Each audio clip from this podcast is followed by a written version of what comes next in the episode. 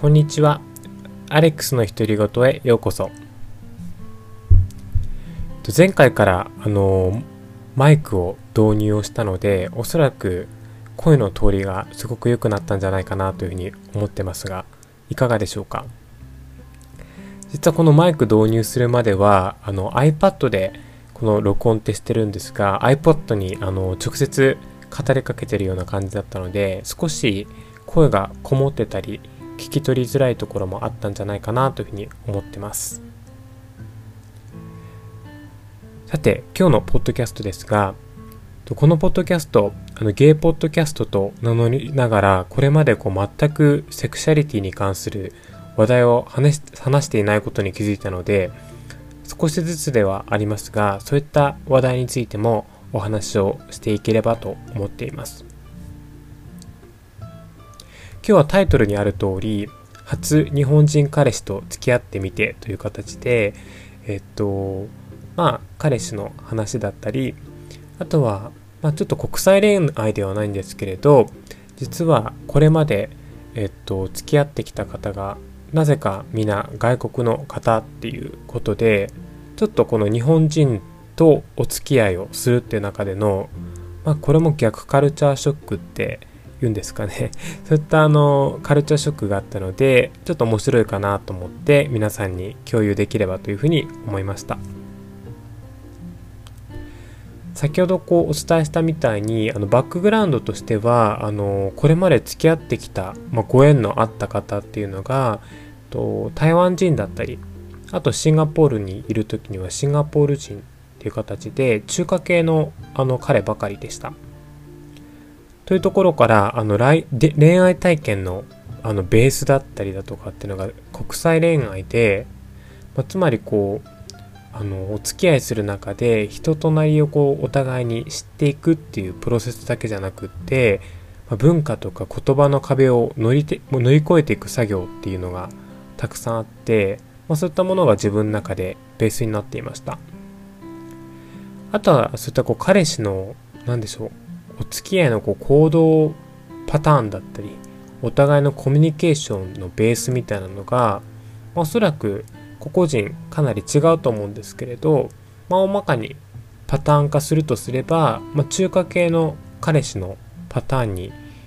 あの慣れていたので、まあ、そういったところでカルチャーギャップみたいなものを日本人の彼とお付き合いすることで感じることが初めの3ヶ月ぐらい多かったように思います。この日本の彼の、まあ、プロフィールというか あの、完全にどんな人かってご紹介すると、まあ、彼も日本生まれ、日本育ちなんですけれど、あんまりこう海外に興味があったり、あの、海外経験があったりする方じゃないので、まあ、そういったところで言うと、僕がこれまでこう、まあ、20代とか過ごしてきたあの経験値だったり、なんでしょう、まあ、思考の傾向だったりっていうのがものすものすごくこう違う人なので、まあ、かなりそういったところが魅力的でもありましたしまあお話とかしていてあの面白いポイントが結構あるなというふうに思いました。まずはじめに、えっと、付き合い始めの頃に感じた大きなカルチャーショックを2つ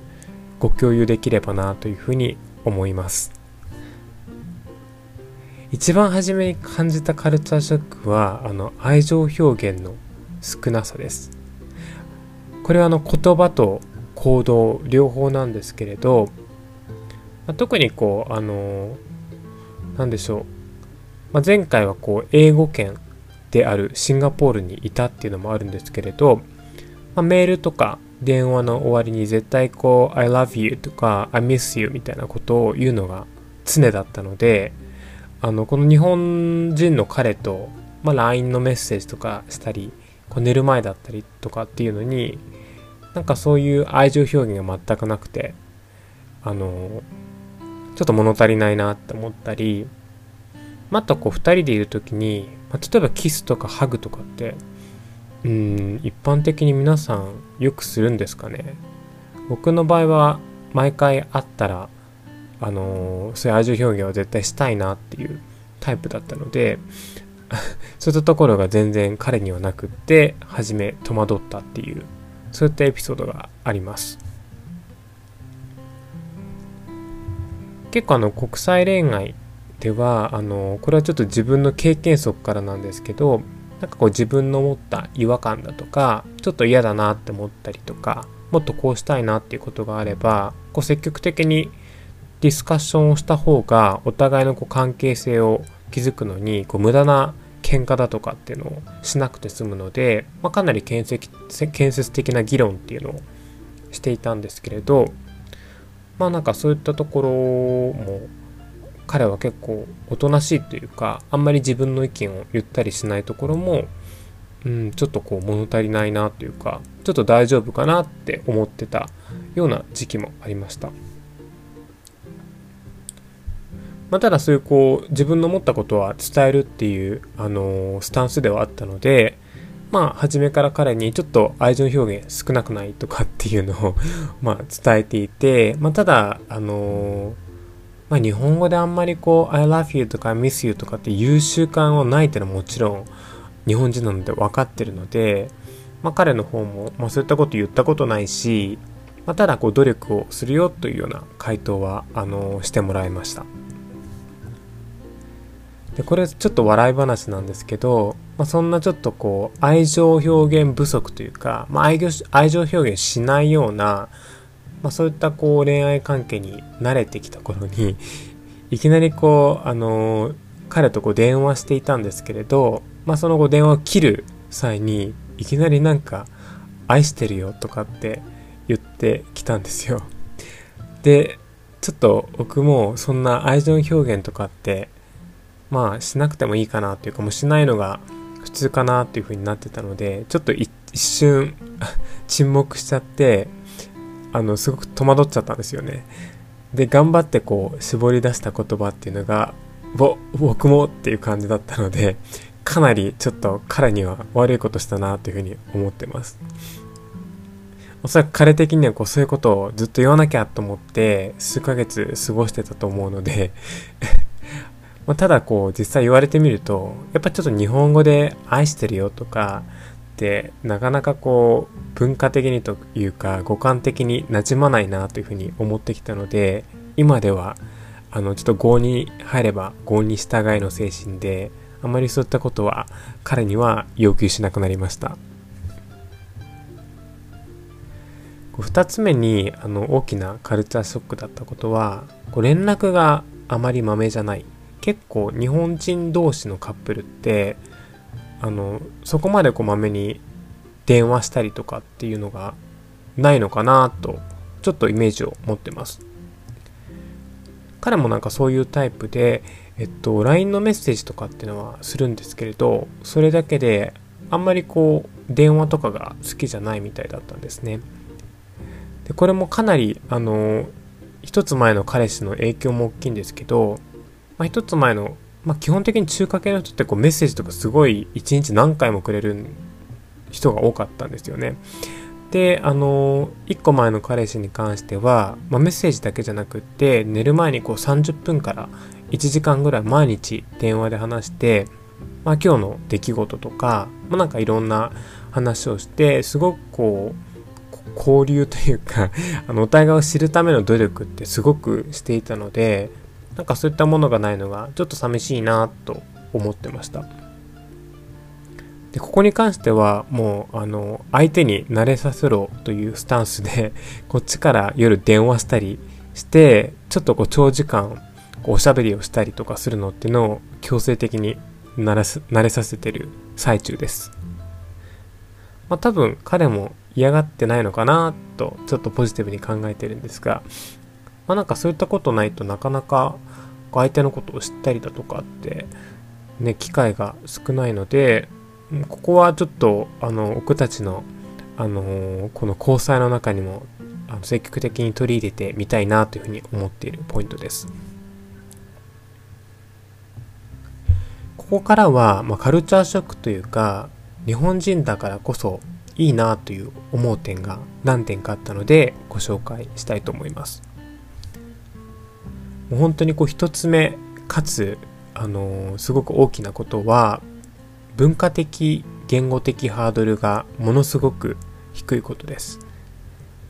ここはすごいもう当たり前なんですけど、まあ、日本という国に育って、まあ、いろんな同じ教育だったりいろんなあのー、なんだろう流行りだったりとかっていうのを共有をして同じようなものを見て育っているのであのー、そうですねそういったハードルをいちいちこう克服しなきゃいけないみたいなあのポイントがすごく少ないなというふうに感じています。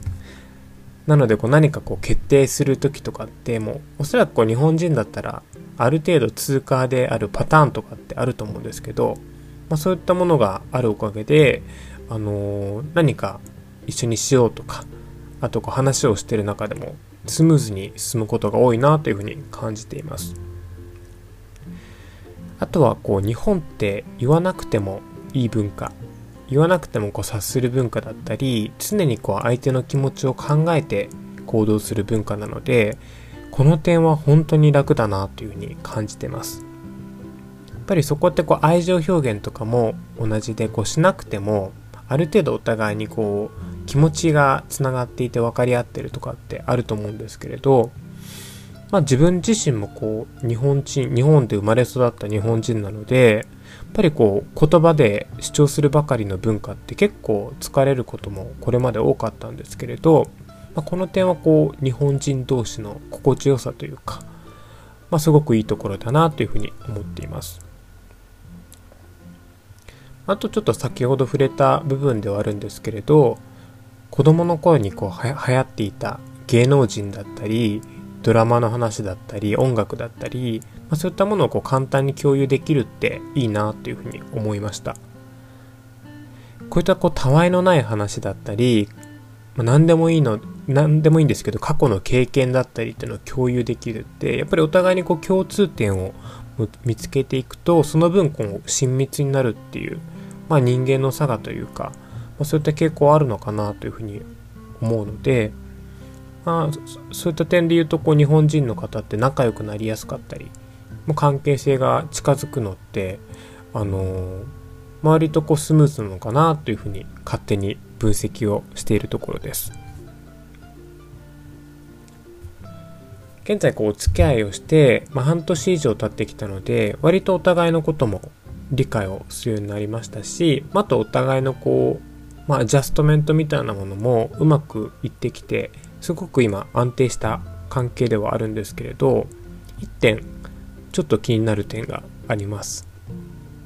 それが結構こう、ルッキズムって言われる、まあ、外見主義みたいなところに結びつくんですけど、日本ってとてもルッキズムな国だなと、あの前のエピソードでのこう逆カルチャーショックっていうとこでも少しお話をしたんですけれど、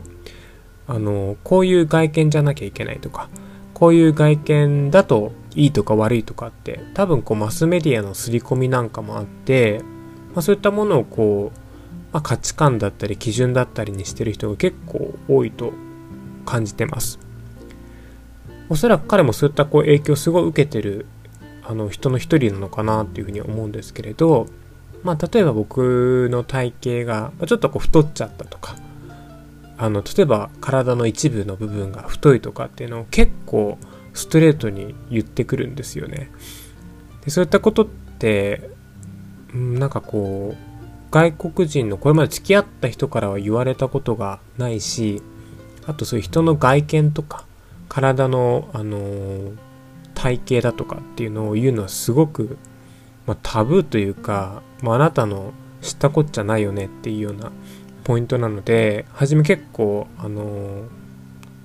ま反反撃というか あのそういうこと言うのはありえないっていうことを、まあ、お伝えは何回かしたんですけれど、やっぱりそういうのをベースにこう茶化したりとか、まあ、冗談にしたりする、まあ、そういう文化っていうかあのぱりこう日本のこうお笑い番組とか見ててもそういうことって減ってきてはいるんですけれどやっぱりまだまだあのー、公共の放送で流したりするので、まあ、彼もその冗談で言ってるとは思うんですけれどちょっとあの僕の感覚もあの日本にいなかった分変わってるところもあるのでまあちょっとそこはあの克服したいまあ異文化といえば異文化かなというふうに思っているところです。皆さんこうまあ日本人同士だったり国際恋愛だったりいろいろあるんですけれどもうそういったこう恋人との価値観のギャップだったり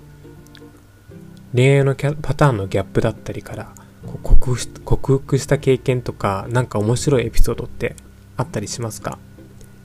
そういったものあればぜひメッセージやツイッターで共有いただけると嬉しいです。それでは本日のポッドキャスト以上になります。聞いていただいてありがとうございます。それでは次回のポッドキャストでお会いしましょう。